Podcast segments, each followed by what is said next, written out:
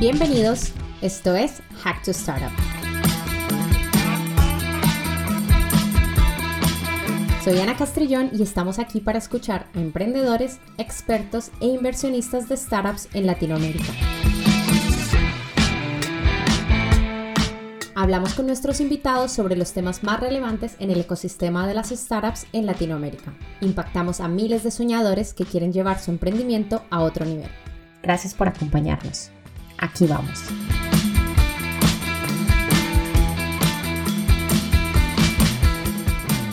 Bienvenido a todos y gracias por conectarse.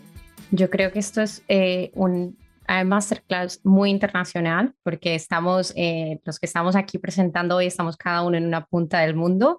Eh, Fernando en Madrid, Dani en Colombia, en Medellín y yo estoy ahora mismo en Londres. Voy a empezar dándole la bienvenida a Dani Ortega, que es la líder de producto de, eh, de Trora, una startup colombiana, parte de YC, que simplifica las interacciones entre usuarios en canales digitales.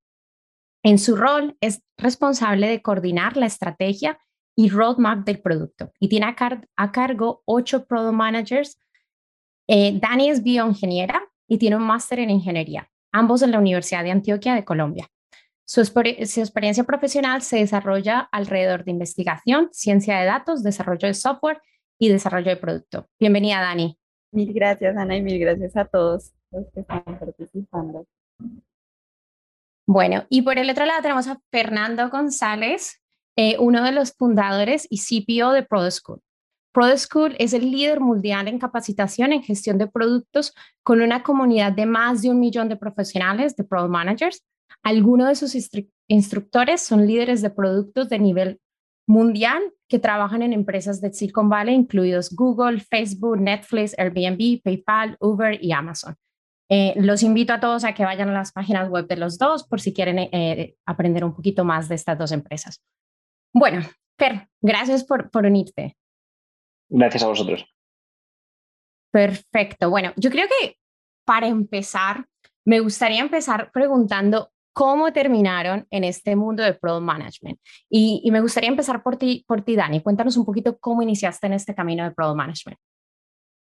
Bueno, creo que como Ana mencionó ahora en la intro, pasé por un poquito de investigación, ciencia de datos, desarrollo de software. Y de desarrollo de software trabajé como más o menos dos o tres años, tanto en desarrollo web como en otras tecnologías.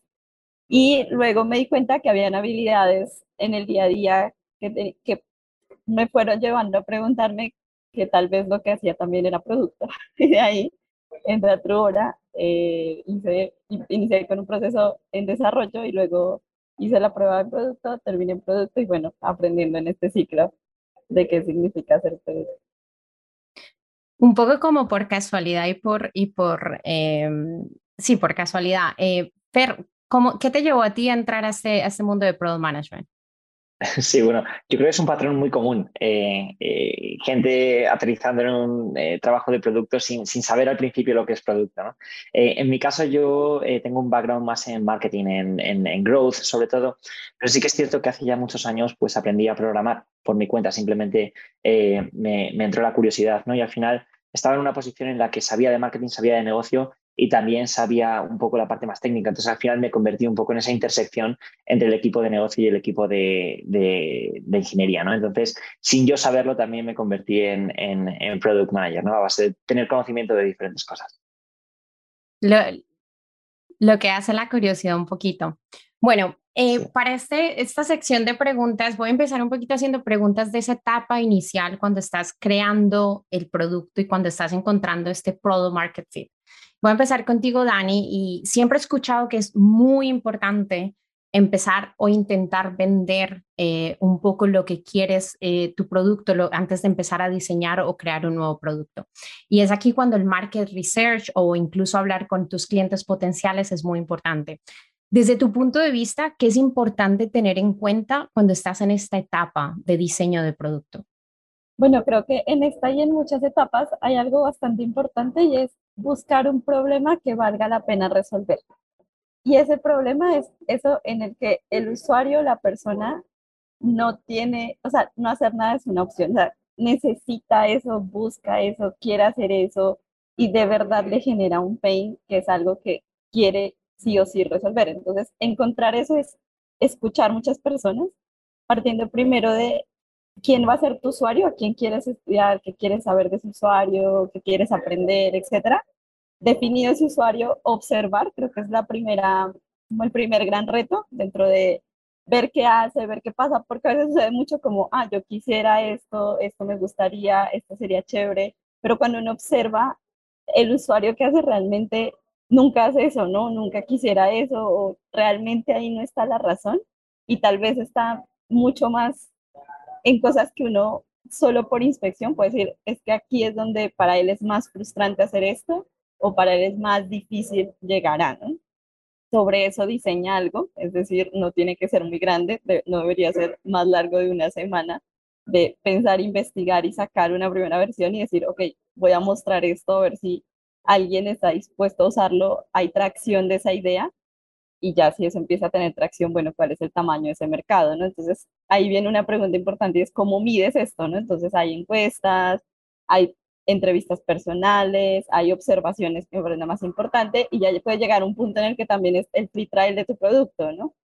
Solo tendría que decir que hay una cosita, yo creo que es mucho cuidado con los free trials también porque a veces es, claro, algo gratis todos lo quieren usar, pero cuando ya después hay que pagar por, tal vez es donde realmente mides si están dispuestos y si el pain era tan grande como para que al final sí estén dispuestos a usar tu producto o pagar tu producto. Entonces, creo que lo resumiría en primero buscar un problema que valga la pena resolver. Para lograr buscarlo es más o menos en qué sector está, observa mucho, diseña e itera rápido sobre eso que dicen.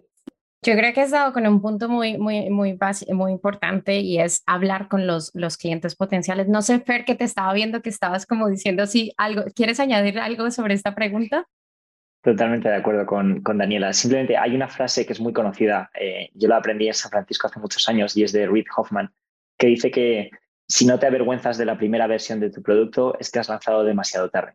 Eh, este es un problema que, vemos muy a menudo, ¿no? tanto en fundadores como en, como en equipos de producto, y es que siempre eh, queremos lanzar un producto perfecto, pero al final es imposible lanzar un producto perfecto. Entonces tenemos que estar cómodos en un escenario en el que lancemos algo lo suficientemente bueno para que alguien lo use o alguien lo compre. Totalmente de acuerdo. Bueno, voy a seguir con, con, otras preguntitas eh, contigo, Fernando. Yo creo que hemos hablado un poquito de cómo llegar a Product Manager, pero desde tu punto de vista, ¿qué es, qué es un Product Manager y cuál es el papel del Product Manager desde dentro de una empresa? Vale, bueno, esto estamos hablando eh, simplemente para clarificarlo, dentro del mundo del software, es decir, productos digitales. Correcto. Pues eh, el, Product Manager es la persona eh, encargada de conectar la estrategia de negocio y las necesidades de sus usuarios y traducirlas en un producto digital que cumpla con esas necesidades. Es decir, el Product Manager es la intersección entre negocio y tecnología. Es la, es la persona responsable por el diseño, desarrollo y lanzamiento de un producto digital, ya sea una aplicación, una página web o cualquier tipo de, feature. ¿no? Entonces, bueno, vamos a aterrizar un poco más esto, ¿no? ¿Qué es, qué es lo que hace un product manager? Porque suena, suena muy bonito. Eh, un poco nuestro día a día eh, eh, es sobre todo hablar con nuestros usuarios. Lo mencionaba antes Daniela y estoy muy, muy de acuerdo, entender cuáles son sus necesidades. Luego también es cierto que pasamos muchísimo tiempo en reuniones. Estamos todo el día reuniéndonos con marketing, con ventas, con finanzas, con diseño, con ingeniería. Y, y, es, y, las reuniones hay, veces, hay personas que, que, entienden como que es un momento de no trabajo. En, en, el caso del product manager, es, es, es, el momento de su trabajo, ¿no? Es cuando tiene que alinear diferentes equipos. Luego también ya he mencionado trabajar con, eh, muy cerca con diseño y con ingeniería. Eh, saber priorizar, esto es una cosa muy importante porque al final requests y cosas que queremos construir hay muchas. Simplemente hay que saber cuáles son las más importantes para, el negocio. Y por último, yo también diría que es muy importante saber medir el éxito. Es decir, el trabajo del product manager no termina cuando se lanza un producto, sino que tiene que ir más allá y también esperar un poco para entender si ese eh, producto o feature ha cumplido con las expectativas. Yo, yo siempre he admirado el papel del, del, product manager y he dicho y siempre he dicho que son los que más ocupados están porque están trabajando con muchísimos equipos dentro de la empresa. Desde, desde tu punto de vista, ¿qué destrezas eh, son indispensables para, para poder desempeñar el papel de Product Management? Bueno, la verdad es que hay muchísimas. Em, esta es una pregunta que, recibimos muchísimo en, Product School. Al final lo que hacemos es formar a Product Managers o gente que quiere convertirse en, Product Manager. Yo la verdad es que si tuviese que destacar tres por, hacerlo resumido, eh, pondría comunicación. Las habilidades eh, comunicativas son muy importantes porque, como decía, eh, vamos a estar reunidos con diferentes stakeholders y equipos prácticamente todo el día. Hay una habilidad que para mí es particularmente importante y es saber decir que no. saber decir que no al 90% de las cosas. Eh, y esto es muy duro. Eh, no todo el mundo lo sabe hacer, ¿no? Pero al final, como product manager, te tienes que forzar a ello y centrarte en aquello que realmente vaya a solucionar las necesidades de tu usuario. Y por último, hay una habilidad o, que, para mí eh, es muy importante, me la enseñó uno de nuestros advisors, es el Senior Vice President de, Disney, y es la humildad. Al final, está dentro del trabajo del product manager el estar continuamente experimentando. Esto significa que de los 20 experimentos que vamos a lanzar, seguramente 17 fallen. Entonces tienes que tener la humildad suficiente como para saber que muchos de esos experimentos van a fallar y que no pasa nada, que tenemos que iterar y seguir creciendo. Entonces al final esa rapidez también y humildad le tiene que caracterizar a un product manager. Muchísimas gracias. Yo creo que nos ha quedado muy claro cuáles son esas, esas destrezas. Em, antes de pasar a unas preguntas también que tengo para Dani, quiero, quiero hablar un poquito de, de esa parte que estamos creando un producto nuevo y lo que todas las empresas quieren es cómo encuentro product market fit. O sea, esa, esa parte de cómo llego y digo, ah, bueno, sí, la gente quiere pagar por mi producto y, y, puedo, y esto es lo que la gente necesita. Eh, cuéntanos un poquito si tienes algún proceso o pasos para, para estos fundadores o product managers que, que deban seguir a la hora de encontrar product market fit. Estaba para ti, Fernando. Ah, vale. Nada, yo yo te decía, como tengo dos, dos tipos de consejos. Uno como fundador, eh, y aquí lo que puedo decir es que eh, lo que una cosa que a mí me ha funcionado es intentar solucionar un problema que yo tengo. Es decir, si yo, por ejemplo, no pido eh, comida, delivery de comida, no, no, me, entraría a, crear una aplicación de, eso. ¿no? Es decir, creo que eso es muy importante para tú ser el primer usuario y realmente entender qué necesidad estás tratando de solucionar. Como product manager, yo diría que hay dos cosas fundamentales. El primero es intentar solucionar un único problema a la vez. Porque si intentamos diversificarnos muy pronto, es difícil realmente entender por qué no está funcionando. No sabemos si es por una cosa o es por la otra. Pero sin embargo, si estamos haciendo una única cosa, vamos, va a llegar un momento en el que vamos a entender bien cuál es el problema para poder dar una solución. Luego, ya una vez tengamos product market fit, ya sí que me diversificaría, intentaría buscar otras formas de crecer. Pero creo que mantener el foco en una cosa es muy importante. Y por último, lo que comentaba Daniel al principio, ¿no? Hablar con nuestros usuarios, eh, dar una buena experiencia. Creo que al principio es mucho más importante aportar valor y dar una buena experiencia que centrarnos en el revenue o en el growth. Creo que cuando se encuentran product market fit, ese ya es el momento en el que puedes empezar a pensar en otro tipo de métricas. Y Dani, desde estamos, eh, hablaba, o sea, Fernando habla de, de, de, hablar con los usuarios y tú también lo comentabas antes. ¿Cómo se puede recibir feedback o retroalimentación del producto y, desde tu punto de vista, qué procesos hay para, para recibir ese, ese feedback y documentarlo? Bueno, hay, hay varias cosas, depende un poquito del estadio en el que uno esté como compañía y dependiendo de eso el feedback llega desde diferentes fuentes. Pero digamos que normalmente hay no voy a decir que seis aproximadamente fuentes de dónde proviene el feedback, cómo lo podemos obtener. Entonces, si hay un equipo de CX, es decir, tú lanzas algo rápido y hay un equipo que te recibe todo el soporte, eso significa que ahí te van a llegar muchísimos insights de qué está funcionando, qué no, qué es claro, qué bugs tenemos, etc. Ese es el primer feedback que seguro llega, sobre todo cuando decía, pero ahora lanzamos algo que no está completamente terminado. ¿no? El siguiente es si hay un equipo comercial o hay un equipo detrás o tú haces de equipo comercial en los primeros estadios, también es qué cosas te impiden la venta. O sea, como qué son esas cosas que no te permiten y que el usuario te dice, ah, mira, es que necesito esto, ¿no? Ay, este es el problema que tengo, aquí pasa esto, etcétera, etcétera. Hay que tener mucho cuidado con esta serie de requerimientos y no pasa un poco lo que decía también, pero ahora que son N cosas que igual no podemos resolver en ese momento, pero también es otro, como otra fuente de feedback o de insights que, de donde podemos eh, tener información. Otra es ya investigación directa con equipos de diseño o en el día a día de poner tu producto sobre la mesa y ver cómo lo usan, ¿no? Entonces a partir de eso puedes recibir feedback de em, no entiendo el mensaje, no es claro, eh, no sé para qué sirve, ¿no? O no sé cómo llegar, etcétera, etcétera. Entonces, como que ahí ya vas teniendo más feedback sobre eso que ya estás construyendo, sobre lo que estás iterando. Otra fuente de feedback también es eh, igual que pasa en la competencia, ¿no? Como ese análisis externo de eh, hacia allá están avanzando, esto se está priorizando, esto está cambiando, etcétera, es otra fuente de feedback hacia el producto, otra, creo que, bueno, ahí va.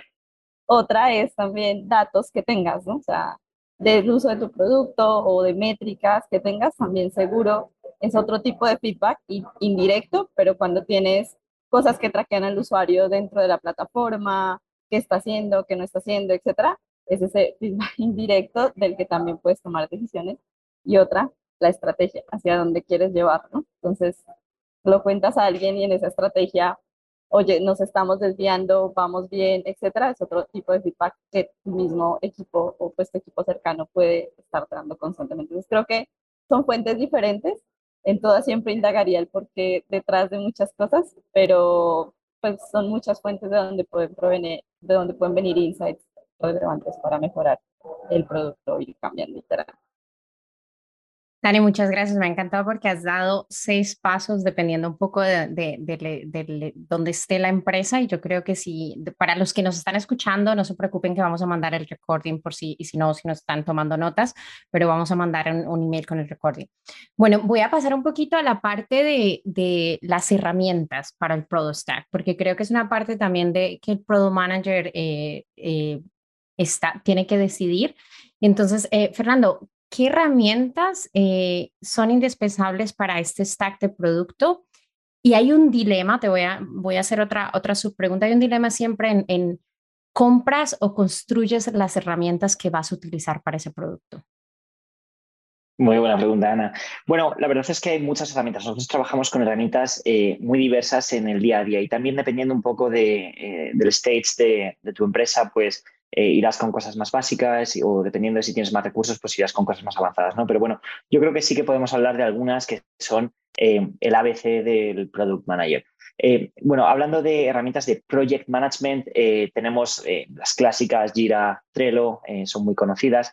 Luego también hay que hablar de Product Analytics, que es para medir toda la actividad que pasa en, en, tu producto, en tu web principales que habremos escuchado todo el mundo, Google Analytics, Mixpanel, Amplitude, son muy buenas. Luego ya entramos en otras eh, eh, herramientas que son muy tácticas, ¿no? como por ejemplo para hacer A-B testing. Nosotros en nuestro caso en Product School utilizamos una que nos gusta mucho que se llama A-B testing. Eh, también hay otro tipo de herramientas pues, para hacer heatmaps, para entender más el, cuál es el comportamiento de los usuarios dentro de, la web, para construir roadmaps. tenemos también pues, bueno, las típicas internas como Slack o Zoom para eh, chat y, vídeo. Y luego también utilizamos algunas que son muy propias de Product Managers para realizar usability test o QA, también wireframing y prototyping. Aquí, por ejemplo, podemos usar desde algo súper básico como Balsamic a algo mucho más avanzado como Figma y también InVision eh, para el tema de las transiciones. Y luego, pues bueno, también evidentemente herramientas para eh, coleccionar el feedback de, de, los usuarios como pueda ser Gainsight. En cuanto a eh, ese dilema que comentabas de construir eh, versus comprar, ¿no? Esto es una cosa que nos encontramos en el día a día, realmente, y aquí somos nosotros los product managers quienes tenemos que tomar la, decisión. ¿Cuáles son los criterios para decidir si es mejor comprar una herramienta o, construirla? Bueno, yo creo que la respuesta más rápida sería decir, este producto es, puramente el centro de nuestro negocio, sí o no. Por ejemplo, voy a poner un ejemplo muy, muy, muy claro eh, que creo que entenderemos y es, eh, imaginemos que queremos implementar en nuestra página web un live chat em, y nosotros tenemos un marketplace. Eh, ¿Nos compensa a nosotros mismos eh, construir un live chat para estar en contacto con nuestros usuarios? Yo creo que no, ¿no? Hay herramientas mucho más potentes como pueda ser Intercom, por ejemplo, out of the box, que las integras en un minuto y ya puedes tenerlas funcionando. Entonces, yo creo que esa es una de las del criterio principal. Y luego el segundo criterio que yo suelo utilizar con, eh, con mis equipos es analizar el impacto que esa feature o ese producto pueda generar en el negocio versus el esfuerzo que eh, conlleva. ¿no? Hay muchas veces que eh, reinventar la rueda pues, no sale rentable y además estando en la era de no code, low code, pues sí que es cierto que ahora mismo pues, tenemos soluciones prácticamente para todo. ¿no? Esto no quiere decir que no tengamos que construir, pero siempre y cuando sea algo que impacte directamente al negocio. Bueno, la lista de la lista de tecnología y de herramientas, yo creo que me he perdido, ya la lista larguísima, pero, pero la parte que has dicho comprar eh, o construir, creo que, que has dado en el, en el, punto de, tiene que ver mucho si es parte de tu, de tu core del producto o no. Dani, ¿algo que agregarías o alguna herramienta que tú digas, Ana, esta es una herramienta de las que yo utilizo mucho y se las aconsejo para los que, los que quieran eh, aprender de nuevas herramientas? Quería mencionar algo importante al principio y es depende del estado en el que estén. O sea, como que hay cosas que uno, si al principio puedes usar manual, Excel te funciona, sirve y es suficiente para tus números, vas bien, ¿no? Si eso ya después no te escala, porque entonces necesitas un visualizador, entonces tal vez el primer visualizador sea Google Studio que se pega de Excel. Pero si ya después son métricas o logs, entonces posiblemente se tenga algo más técnico que te permita ver números o saber tracción. Entonces creo que eso va escalando conforme escala la idea también. Es como que al principio es bueno saber que hay cosas que existen, pero es ir mirando que para ti ya se te vuelve un poquito inmanejable, ¿no? O sea, como que ya uno dice, no, o sea, no puedo seguir teniendo este Roma aquí o, no, o esto no puede seguir ayudándome a traquear ciertas cosas. Y uno como que ya iba viendo los referentes como por demanda y dice, bueno, tal vez este es el que me resuelve este problema en este momento, ¿no? Porque hay unos que lo resuelven ahora, pero tal vez no después, pero por ahora está bien. Entonces creo que mm, cambia un poquito y de hecho en, en las hemos cambiado también de a poco dependiendo de lo que vamos viendo en la necesidad. Hay, hay, estoy de acuerdo contigo, has, has, dicho algo, has dado en el punto que también depende mucho de, de, del estado en el que estés y está claro que si Excel al principio o Google Sheets es lo que, te, es lo que necesitas, eh, eso y ya cuando crezcas y cuando quieras escalar tu producto, pues agregas otras herramientas. Bueno, voy a pasar un poquito a, vamos a imaginarnos que ya tenemos este producto que hemos empezado a hacer, que ya encontramos, eh, hemos encontrado Product Market Fit. Dani, vamos a escalar ese producto. Cuéntame un poco qué se debe tener en cuenta a la hora de escalar un producto. Bueno, la primera, y creo que ahora también lo decía, es siempre entregar valor, ¿no? Porque cuando ya se empieza a escalar, lo que te empiezan a llegar es muchos pequeños features que debes priorizar, ¿no? Porque ya son siete, ya vas viendo que eso tiene tracción, entonces todo el mundo te empieza a dar feedback, te empieza a pedir, oye, necesito A, B, C, D, y a veces esa velocidad puede jugar en contra de olvidarse para qué estábamos haciendo las cosas. Es como, bueno, otra vez siempre para atrás y sigue siendo el mismo valor o tenemos que cambiar el valor que estamos generando, ¿no? Esto sigue hablándose o tal vez la estrategia. Entonces, tener mucho cuidado de que uno pues, nos ha pasado también dentro de muchas veces como que tanto feedback que recibimos que a la vez todo parece reinteresante y otra vez nos volvemos a preguntar dónde está el valor más grande, ¿no? Em, y también otra cosa a la hora de escalar y, y lo uno un poquito ahora las herramientas es cuando ya hay tracción, es decir, cuando eso empieza a ir solo, uno se da cuenta por ciertos factores. Uno empezó manual, te funciona, te sirve, hay más tracción, lo manual se te empieza a volver difícil. Entonces, como que uno ya va teniendo esos insights por uso que te van llevando a viendo qué es más prioritario o hacia dónde te vas pegando, ¿no? Como hacia dónde vas creciendo.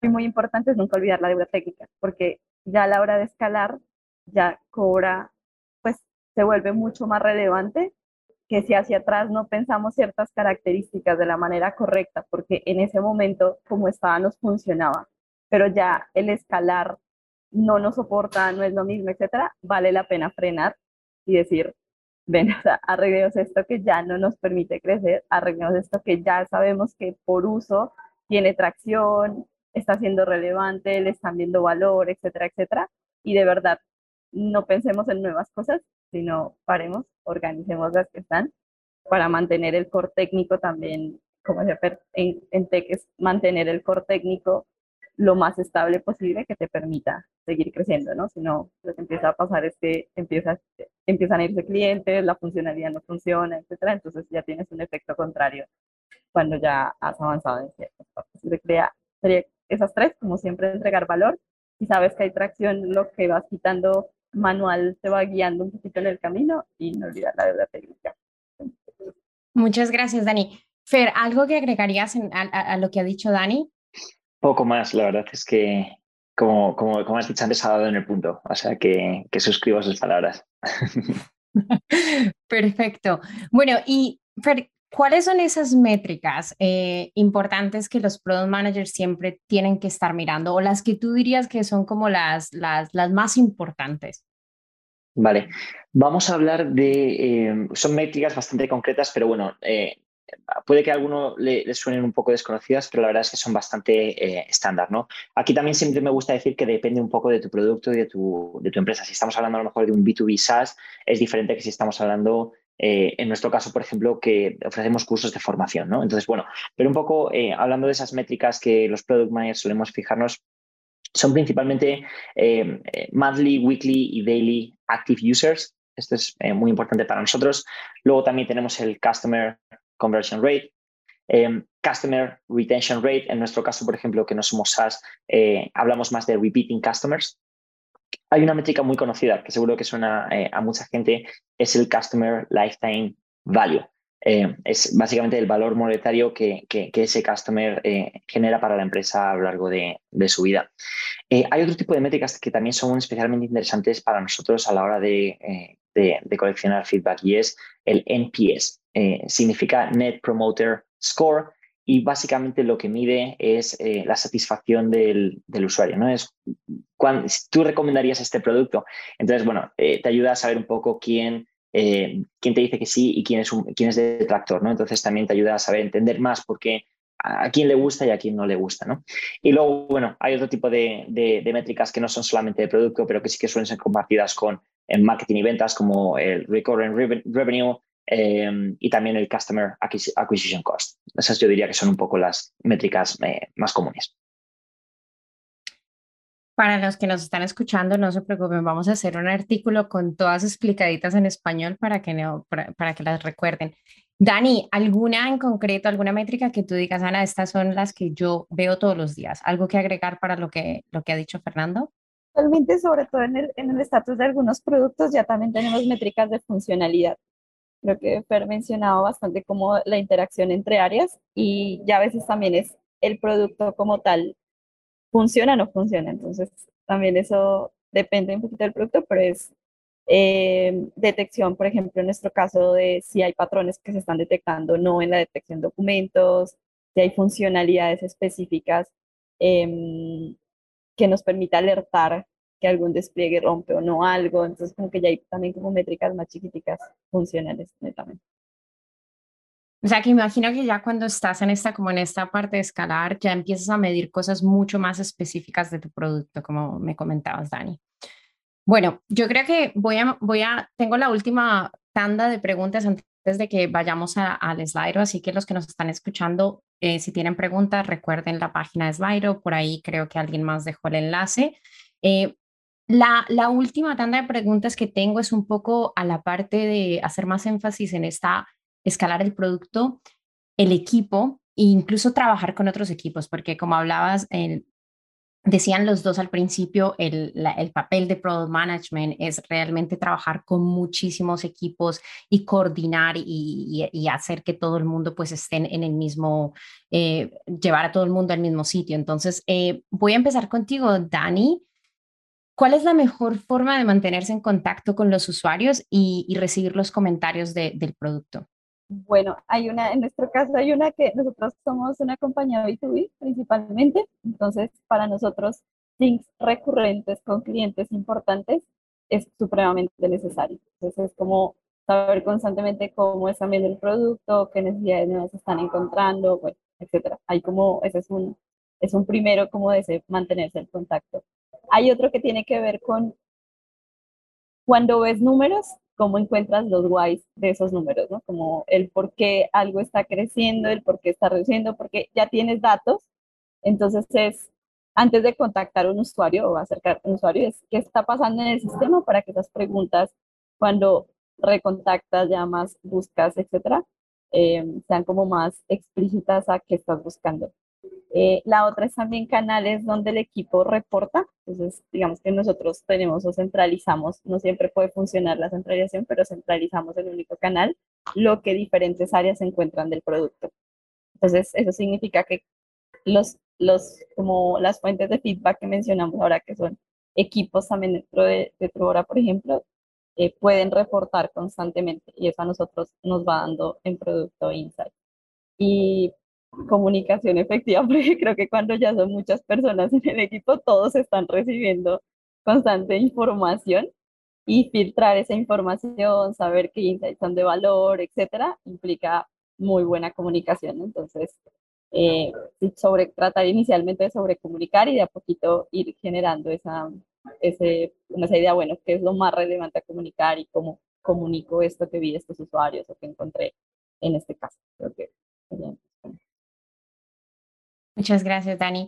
Y hablando un poquito, porque claro, cuando, cuando escalas ese producto y empiezas a tener como nuevos features, nuevas funcionalidades, ya un product manager a lo mejor no es suficiente y necesitas contratar gente.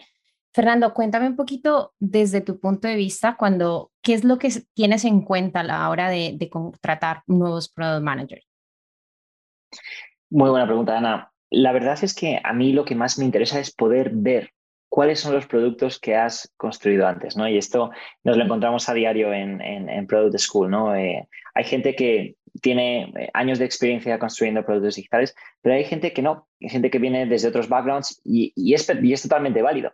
Eh, lo que sí que todos tenemos en común por lo general es que tenemos experiencia en producto. Lo que pasa es que hay que saber organizarla, ponerla en un portfolio y realmente poder mostrarla. ¿no? Estoy convencido que todos alguna vez habremos tenido que crear una web para nuestra boda o eh, escribir un artículo para, para, un blog o hacer cualquier tipo de, producto digital. Entonces, todo eso vale como experiencia. Entonces, el hecho de poder mostrarlo habla mucho de cómo piensas a la hora de construir productos digitales, si tienes una metodología o no. Entonces, bueno, nosotros hacemos mucho hincapié en nuestros cursos en eso, ¿no? El tener un pensamiento, una, eh, una metodología, un framework de trabajo. Eso, eso creo que es muy importante y que habla también eh, bien de ti en cuanto a la organización.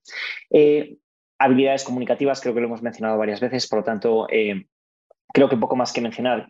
hay una cosa importante aquí y es que el product manager tiene que saber hablar diferentes lenguajes. Y no estoy hablando de español o de inglés, estoy hablando de, eh, tiene que saber comunicarse con ingenieros, con, gente de marketing, con gente de finanzas, porque el lenguaje muchas veces es muy diferente, ¿no? Y, cosas que sabe el equipo técnico no las sabe otro tipo de, equipos. Entonces, bueno, saber eh, eh, wear different hats creo que es, es, muy importante. Y luego, bueno, lo que decía antes de saber decir que no, y que sea un buen fit para la empresa en cuanto a los valores. Esto es una cosa que creo que eh, a veces, eh, a veces eh, infravaloramos, ¿no? pero sí que es importante el hecho de pararte un momento a pensar de, oye, esta persona la veo trabajando conmigo durante los próximos cinco años? Pues sí, si la respuesta es que sí, creo que siempre y cuando haya voluntad y ganas de crecer, hay muchas posibilidades de que esa persona pueda ser un buen fit. Muchas gracias, Per. Dani, tú tienes ocho personas a tu cargo. Cuéntame algo que agregar para que tienes en, en cuenta a la hora de contratar. Hay una muy importante unidad de lo que dice Fer y es a qué equipo o a qué core dentro de la empresa entra, porque eso implica que hay unas habilidades que van a tener que ser más fuertes, porque a veces decimos, bueno, son 30 cosas N que uno debe saber, ¿no? Que uno mínimo debe dominar, pero a veces, digamos, son productos con un core más técnico, entonces tal vez las habilidades técnicas en este caso son más importantes. Pues un producto más de cara a un usuario final, entonces tal vez las habilidades en research de usuarios, interacción, usabilidad, etcétera, son más importantes, ¿no? O a veces es un producto nuevo, entonces habilidades en growth o habilidades en mucho más rápido, em, tal vez son más relevantes, ¿no? O digamos que puede ir cambiando dependiendo de la naturaleza y del core o del momento también en el que se encuentre eh, el producto o el estado del producto. Entonces, puede variar. Gracias, Dani. Bueno, y para terminar, Dani, quiero terminar con una última pregunta antes de irme a las preguntas del, público. Hablas todos, ah, los dos hablaron que la comunicación es muy importante para, para el Product Manager. Eh, cuéntame un poquito desde tu punto de vista cómo escalas este equipo de Product Manager y cómo incentivas o, a través de qué herramientas o framework incentivas la comunicación con otros equipos. Bueno, la primera y más importante, escribir. Creo que ya cuando los equipos crecen, eh, la comunicación hablada es mucho más difícil y toma mucho más tiempo. Entonces, siempre tratar y cualquier discusión, tema, etcétera, digamos que eh, dentro de los proyectos, cuando se van a compartir o se van a debatir con más equipos, se escriben. Y es decir, eso tiene un efecto importante y es acotar las ideas, ¿no? Es como, ¿qué quiero comunicar? ¿Cómo lo escribo? ¿Qué quiero contar? Y qué quiero al final tener como output de esa reunión o como de output de ese espacio. Entonces, el, el, texto o la comunicación escrita eh, ayuda bastante en ese tipo de discusiones. Casi que la mayoría de reuniones que tenemos en medida de lo posible tienen un documento que nos ayuda a tener contexto inicial y ya debatir sobre, sobre eso. Ya hay espacios también puntuales donde son buenos, son espacios de demos, son espacios donde se cuentan los últimos despliegues del producto. Y aquí siempre es quién es el oyente, ¿no? Es, es un oyente donde todos queremos que sepa lo técnico, es un oyente donde queremos saber qué cosas nuevas van a salir del producto para clientes. Bueno, esa la iteramos todo el tiempo porque la comunicación es tan grande como quieran. Entonces creo que siempre es como, bueno, fue claro, no están o no los mensajes. chats grupales en general, sobre comunicamos en chats grupales, tenemos muy pocos eh, chats individuales y también eh, mantenemos un canal donde nos permite automatizar algunas cosas. Entonces, eh, también empezar a ver esas cosas que son recurrentes, que a nivel de comunicación no son útiles, pero deben estar un poquito más automatizadas para que no sean recurrentes.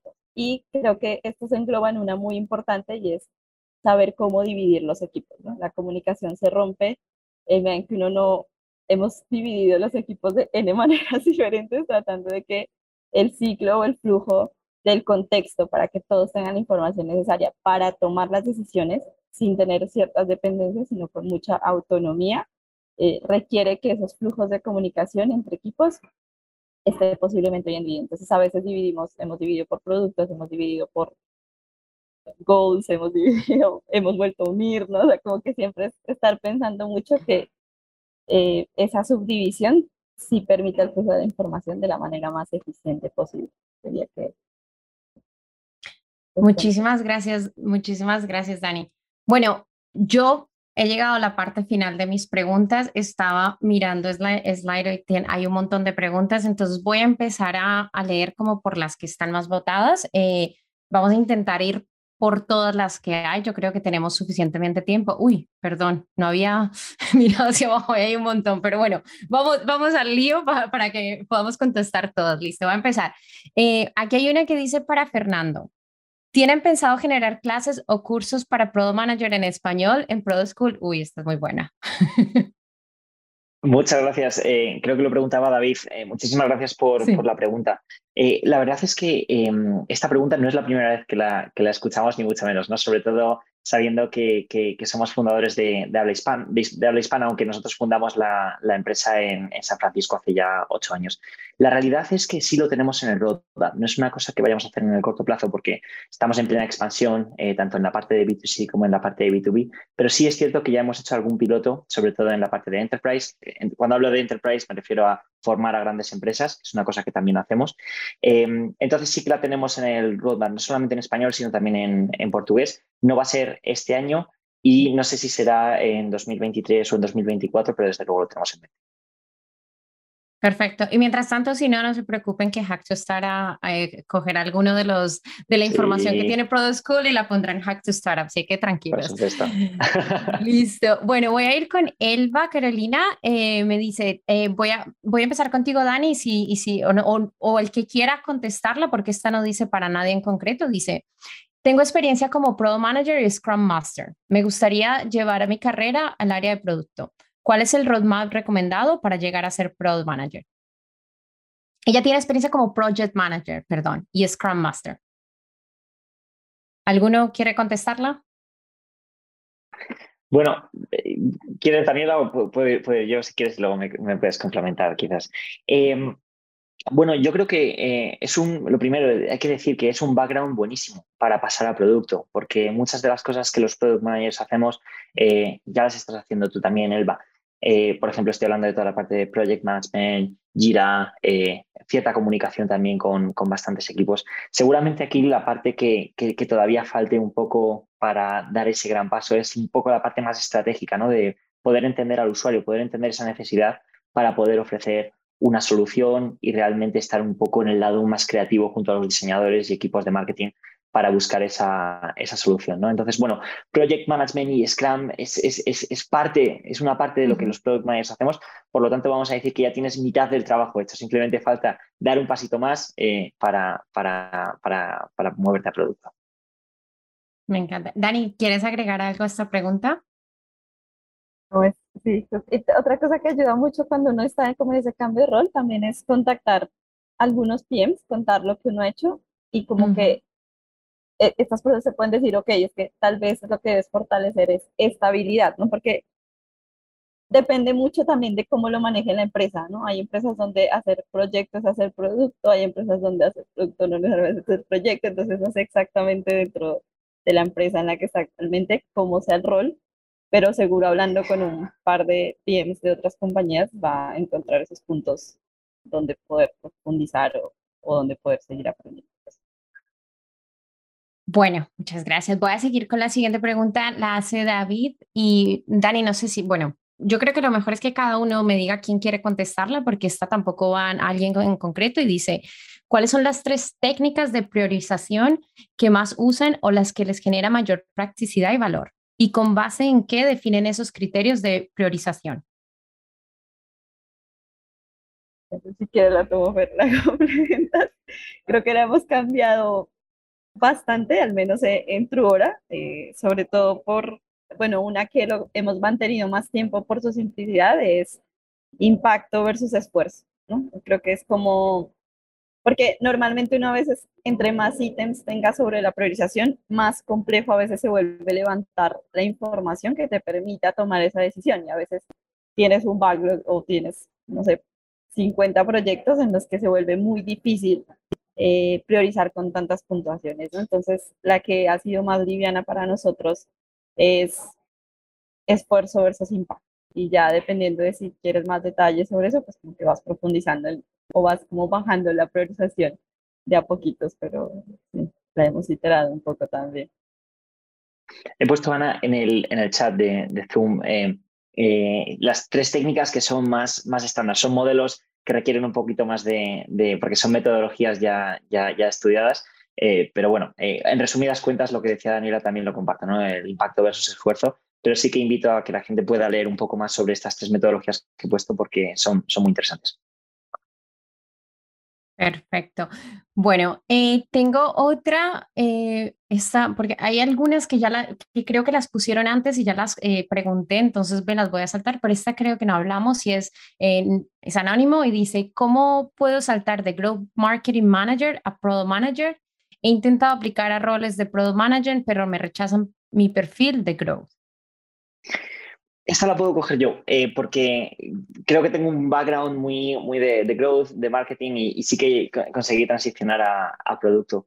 Yo creo que es un, eh, estamos, eh, cuando hablamos de growth y de marketing, estoy convencido que ya has construido algún tipo de producto o tienes algún tipo de, experiencia en producto, como, como decía antes. ¿no? Creo que sí que es muy importante el poder cambiar el lenguaje y dejar de usar un lenguaje tan marketingiano para utilizar un, un, lenguaje mucho más de producto, ¿no? El saber tener ese portfolio, poder mostrar desde un punto de vista no solamente de marketing, sino también de producto, el, qué has hecho, qué experiencia tienes en, el pasado, ¿no? Em, tengo que decir, esta es una pregunta que, nos, que nos sucede o que, recibimos muchísimo y es, oye, ¿qué background tengo que tener para, para poder convertirme, convertirme en product manager? La realidad es que cualquier background suele ser bueno. Puedes venir desde marketing y ya tienes esa parte más de negocio y de, entender el, crecimiento, pero a lo mejor te falta otro tipo de nociones más de diseño, eh, más técnicas que las puedes eh, ir complementando poco a poco. Pero si también vienes de un background, pues no sé, de diseño o de ventas o de customer success, cualquier cosa realmente suma. Creo que lo importante es poder eh, suplementar o complementar, perdón, esa otra parte que, que, a lo mejor no has trabajado tanto, tanto y frasearlo de una forma en la que hables el lenguaje del producto y dejes de hablar tanto de ese lenguaje de marketing como tal. Muchas gracias, Tengo una para ti en concreto, Dani, que pone para Daniela. ¿Qué es lo que más recomiendan para ser Product Manager en Trora? Y, y hay otra pregunta que dicen, ¿dan feedback después de hacer las pruebas de producto? Sí, lo que, lo que más recomiendo, creo que, pero cuando lo mencionaba en habilidades generales, creo que em, los vemos mucho el tema de valores, eh, también esas habilidades, y como lo mencionaba ahora, dependiendo del core o la naturaleza del rol que estemos buscando. Entonces, no quiere decir muchas veces que si uno recibe un no en una compañía o en una prueba, significa que sea porque uno no tenga la habilidad, sino que posiblemente hay habilidades que se están buscando en ese momento. Entonces, la naturaleza puede cambiar dentro de los roles y cuando finalizamos la prueba damos normalmente feedback dependiendo de lo que estemos buscando en ese momento, ¿no? Será más usuarios, será más métricas, será más cualquier ¿no? Eh, asociado. Creo que al inicio yo dije el core dependiendo de y nada, creo que es como lo hacemos. Gracias, Dani. Tengo otra pregunta aquí de Anónimo para Fer. Me dice, eh, ¿cómo, recomienda, eh, ¿cómo recomiendas qué curso tomar en Product School? Si uno es Product Manager y quiere ser Senior, ¿lo que recomendable es sacar el Senior o el básico? Esa es la pregunta. Vale, bueno, nosotros tenemos tres certificados eh, y, los niveles son muy claros. El primero es PMC y este es para Aspiring Product Managers eh, que quieren conseguir su primer trabajo como Product Manager, como por ejemplo la persona que venía de, un background de, Growth, ese sería su, curso. Luego tenemos el segundo curso que es SPMC, que significa Senior Product Manager Certification. Y este, está, este, este, es el, este sería el perfecto para ti, porque es para aquellos que ya tienen algún tipo de experiencia entre seis meses y dos años de experiencia como product managers que quieren conseguir su primera promoción a Senior Product Manager. Y luego tenemos un tercer certificado que se llama Product Leader Certification, que es para Senior Product Managers que quieren dejar de gestionar productos, por así decirlo, para pasar a gestionar equipos de producto y convertirse en Group o Director of Product. Gracias, Fer. Voy a, voy a pasar con la pregunta de Sebastián. Eh, no sé, Dani, si quieres eh, contestarla tú, si no, Fer. Eh, dice, se da, se da A-B testing en el aspecto de mercadeo para encontrar el impacto incremental que trajo una campaña. ¿Cómo usa un Product Manager A-B testing en, en, comparación a lo que a cómo lo usa mercadeo? Mm, creo que Fer me puede completar depende, por ejemplo, digamos que a veces uno dice, ok, el botón es más claro para que el usuario lleve a X acción aquí o aquí, ¿no? Por ejemplo, esos son como evites pequeños para saber. De hecho, marketing también lo hace en términos de dónde le dan clic o por qué le dan clic, ¿no? En productos funciona igual porque dentro de la plataforma es ningún usuario puede entrar a la plataforma y llega a enviar un mensaje, ¿no? Significa que pasa algo, ¿no? Entonces, primero debes explicarle cómo enviar el mensaje o debes hacer más visible el botón de cómo enviar el mensaje. Entonces, como que esa iteración, esos pequeños cambios, eh, te van diciendo cómo convierte mejor una acción dentro de la navegación, por ejemplo. Entonces, eh, sí, creo que es como un mini ejemplo de que en producto también iteramos sobre entender el usuario y cambiar algunas cosas dentro de la navegación, por ejemplo, de la plataforma. ¿Quieres agregar algo? No, yo creo que aquí la, gran diferencia es, eh, depende de qué productos eh, eh, son propios del equipo de producto como tal dentro de la empresa o qué productos son los, lleva el equipo de, mercadeo, ¿no? De marketing. por ejemplo, una cosa que hacemos en Product School, aquellas landing pages que son muy específicas de marketing, por ejemplo, en ads, Ahí sí que los encargados de hacer A-B testing suele ser el equipo de, marketing, pero en general el A-B testing global de, nuestra empresa lo suele gestionar el equipo de producto. Y bueno, los goals suelen ser parecidos, al final suelen girar en torno a conversion y para ello, pues bueno, hay de muchos tipos, ¿no? Pero el, el, A-B test como tal es una cosa muy táctica que la puede hacer diferentes equipos, aunque por lo general lo suele hacer el equipo de producto. Gracias. Voy a, voy a pasar con otra. Dice eh, Anónimos, muchos queremos entrar a trabajar como product managers, pero busquen que ya tenga experiencia. ¿Qué me recomiendan hacer? Bueno, un poco lo que, lo que comentaba antes, ¿no? Em, creo que hay que saber encontrar aquellas cosas que tú puedes mostrar eh, que están relacionadas con el proceso de desarrollo de un producto. Por ejemplo, si tenemos un background de diseño, estoy convencido que tu día a día es hacer prototipos, eh, un poco eh, iniciar lo que es el diseño de un producto, ¿no? Y eso es una parte muy importante del Product Manager. Entonces, eh, no hablar tanto de el diseño final, sino hablar más de aquellos prototipos o por qué hiciste o por qué iniciaste ese tipo de diseños así, ¿no? Creo que eso le vas a dar al entrevistador una, una pista de cómo piensas y, cómo vas a funcionar con el resto de, equipos. Si, por ejemplo, volvemos al, ejemplo de, esa persona de growth, eh, estoy convencido que esa persona ha hecho A-B testing o ha implementado un botón aquí o otro botón acá para eh, mejorar la conversión. Ese es el tipo de ejemplos que realmente a las personas que entrevistamos eh, nos, indica la forma de, pensar y eso sí que indica que has tenido experiencia en producto previamente. Quizás no con un producto completo, pero sí en pequeñas features que han conseguido generar un impacto en tu empresa. Muchas gracias. Voy a, voy a ir con otra, que es que estoy, se van, se van pasando, entonces voy a ir con una que dice, ah, creo que la, la, de habilidades en el, en el currículum más o menos la, acabas de, contestar tú, Fer, entonces voy a pasar a una que dice aquí, ¿qué herramientas recomiendan aprender para poder pasar una entrevista como Product Analyst o Product Manager? No sé si tienen alguna respuesta para esto.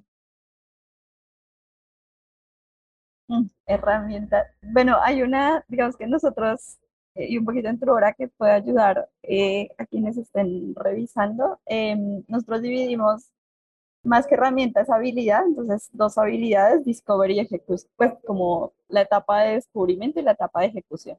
Entonces en la etapa de descubrimiento es más la forma de pensar de cómo generas nuevas ideas y en la etapa de ejecución es cómo mides lo que haces. Entonces, más allá que exista una herramienta específica que uno evalúe que la, que la domina o la hace, es como el flujo de cómo uno llega a concretar una idea o un proyecto o algo. Entonces, en esas dos, como dos etapas, eh, yo recomendaría mucho leer como, y por lo que decía Fer ahora también, ¿no? Hay personas que son muy buenas en las etapas de Discover porque son mejores con usuarios, entienden mejor, eh, interactuar, manejar una entrevista, etcétera, y hay quienes en ejecución son mucho más fuertes, ¿no? Porque pueden llevar un proyecto, pueden llevarlo hasta el final, pueden medirlo, pueden saber si funciona o no funciona. Entonces, creo que estas dos, eh, y, creo que hay varios perfiles que encajan en alguna de como esas dos habilidades más macro. Eh, no, no, es una herramienta como tal, no es como un flujo de, desarrollar algo de entender algo. Me gustaría eh, añadir una cosa, no sé si, bueno, no sé si está muy relacionado, pero eh, a, mí, a mí me gusta mucho que, o invito a todo el mundo a que hagamos un ejercicio de conocernos bien. ¿Qué tipo de product manager somos y qué tipo de product manager nos gustaría ser? ¿no? Porque hay muchas veces que, por ejemplo, queremos trabajar en Google o en Netflix o en Airbnb. Realmente hay que conocer bien estos productos ¿no? y decir, oye, pues a lo mejor yo tengo un background más técnico, vengo de software engineering y me apetece trabajar en Google. Creo que tiene sentido porque la mayoría de productos de Google pues tienen un trasfondo muy, muy técnico, ¿no? En cambio, si quizás tenemos un background más de marketing, nos interese un producto cuya, eh, cuyo, cuyo, foco principal o objetivo sea demand generation. O si trabajásemos, por ejemplo, em, eh, o tuviésemos un background de diseño, sé que, por ejemplo, los fundadores de Airbnb eh, son todos diseñadores y la mayoría de product managers que buscan son diseñadores, ¿no? O con background en diseño. Por eso sí que invito no solamente a cuando estemos buscando un trabajo decir, vale, yo quiero trabajar en Google, sino realmente analizar ese producto para el que estamos aplicando y ver si realmente somos un buen fit, si creemos que en base a nuestro background realmente podemos aportar valor. Sé que este tipo de empresas que he mencionado, como por ejemplo eh, Google, principalmente contrata eh, product managers que tengan un background en, software engineering, ¿no? Por eso lo digo, que creo que es muy importante conocerse bien qué tipo de product manager eres. Muy, muy buen, muy buen consejo, Fer. Bueno, eh, viendo el tiempo, voy a intentar hacer tres, cuatro preguntas. Yo creo que si vamos rapidito ahí nos podemos pasar unos, unos, unos minuticos. No sé si los dos tienen un par de minuticos y porque hay varias preguntas acá. Entonces voy a, voy a pasar. Eh, voy a pasar una nueva porque Sebastián le contestamos una, entonces voy a intentar darle la, la oportunidad a otra persona que acaba de, de preguntar y se llama Daniel. Dice, para ambos, ¿cómo hacer una transición de PM eh, de una compañía grande a una startup? ¿Qué retos o habilidades se, deberían tener en cuenta? Voy a ir con una que de pronto, y esta es más por experiencia propia tal vez, entonces la puedo contar mejor, y es pasar de una compañía que piensa proyectos a largo plazo a pasar a una startup que se piensan iteraciones más rápidas. Entonces creo que mm. ese cambio de que son complementarias al final, porque luego piensas en la visión del producto y en la iteración, pero ese es el primer cambio, ¿no? Saber que equivocarse más rápido es más importante que tener el mejor proyecto que debes terminar en un año, ¿no? Entonces, personalmente para mí fue de los cambios, como el chip más grande, cambiar de compañías tradicionales posiblemente a decir, bueno, equivoquémonos, ¿no? saquemos esto mañana, miremos qué da, saquemos información, ¿no? Veamos si sirve o no sirve y luego nos devolvemos, ¿no? Creo que ese para mí fue el, cambio más grande. Sí, yo creo, yo creo que em, la gran diferencia entre trabajar en una empresa eh, multinacional de miles de empleados o trabajar en una empresa de, de 50 o de 200 empleados es que seguramente en la, en, la, en la, empresa más pequeña vas a ver el impacto en el producto mucho más rápido que si trabajas para, para una empresa mucho mayor y, em, y, y, trabajas para, un, para una feature o para un producto muy concreto. ¿no? Tiene también su otra contrapartida. El trabajar en una empresa grande también te permite que aquellos pequeños cambios que tú hagas en ese producto seguramente impacten a un mayor número de personas. Entonces es una decisión que seguramente tengas que, medir. Si ver el impacto inmediato, eh, seguramente una empresa más pequeña sea un buen fit. Y si lo que quieres es impactar a mayor número de personas, aunque tardes un poco más, eh, seguramente sea mejor que trabajes en una empresa más grande. Bueno, voy a ir con las, últimas dos. Eh, voy, una es para Fernando y la otra es para ambos. Voy a ir con la de que dice Fernando. ¿Qué KPIs recomiendas para hacer un análisis profundo de producto? Bueno, las, las, las métricas principales eh, las hemos comentado antes. Yo creo que eran eh, sobre todo conversion rate, customer conversion rate, eh, también active users es, es, es, muy importante, customer retention o repeating eh, número de, clientes eh, que repiten y luego también el eh, lifetime value de los customers es muy importante. Esas es un poco como las, las, las, métricas más importantes para entender el éxito de tus productos o de tus nuevas features. Hay uno en concreto, hay una métrica que para mí es especialmente importante y es el NPS o también otras empresas utilizan otro que se llama Customer Satisfaction, que precisamente sirve para eso, ¿no? para medir la satisfacción de los usuarios y coleccionar un poco más de feedback, no tanto cuantitativo, sino también cualitativo, que es lo que en muchos casos te permite iterar y saber hacia dónde seguir creciendo. Bueno, voy a ir con la última pregunta y esa es para ambos. Dani, voy a empezar contigo y me, encanta esta pregunta. ¿Cuál ha sido la lección más importante, la hace David? ¿Cuál ha sido la lección más importante que han tenido en este camino de producto? ¿Alguna anécdota y qué aprendieron de esto?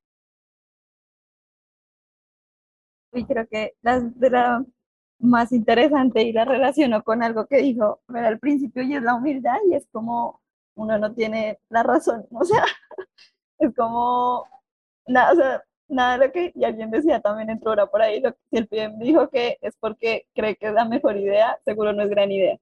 Y es, todo requiere un escuchar mucho, ¿no? O sea, como no es uno el que va a usar el producto, no es uno el que eh, está interactuando con él, no es uno el que tiene el pain, no es uno, o sea, como que quitarse ese sesgo personal es de las cosas más importantes. Entonces, experiencias de eso es priorizar cosas por sesgo que hoy no se usan, ¿no? O sea, como decir, uy, yo creo que esta es la mejoría del universo y a mí me sería muy útil y espero no soy quien lo va a usar. Entonces, terminan siendo cosas que después nada, se deprecan y, y creo que nos ha pasado con par, par priorizaciones.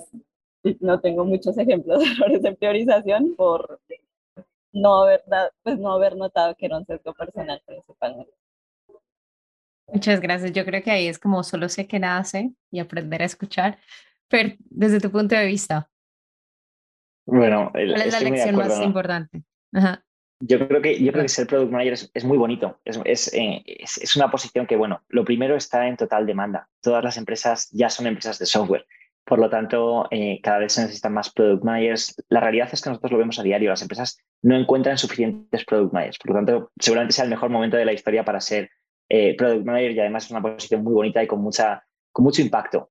por lo tanto, animo a, todo el mundo. ¿no? Y en ese ejercicio de humildad, de quitarte el ego, eh, de saber que tú no tienes la razón y que tienes que escuchar más que hablar, eh, pues es un poco nuestro, nuestro día a día, ¿no? El no asumir absolutamente nada. Yo me acuerdo, por ejemplo, que cuando nosotros empezamos la empresa, eh, empezamos dando cursos físicos en San Francisco y poco a poco abrimos campuses en, diferentes ciudades en Estados Unidos y, luego también salimos de Estados Unidos. Y hubo un momento en el que decidimos probar, la verdad es que sin, sin, sin, mucho, sin mucha pasión, ¿no? Decir, oye, podemos abrir un campus que sea online y ver si hay alguien que en vez de tomar este curso en persona prefiere tomarlo eh, a través de Zoom.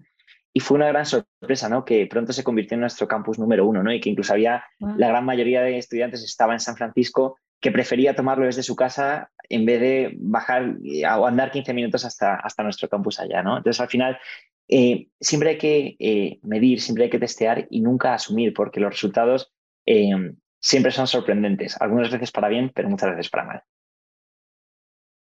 Creo que, que hemos cerrado con algo muy, muy me, me encanta esa pregunta, por cierto, a mí me encanta esa pregunta para cerrar.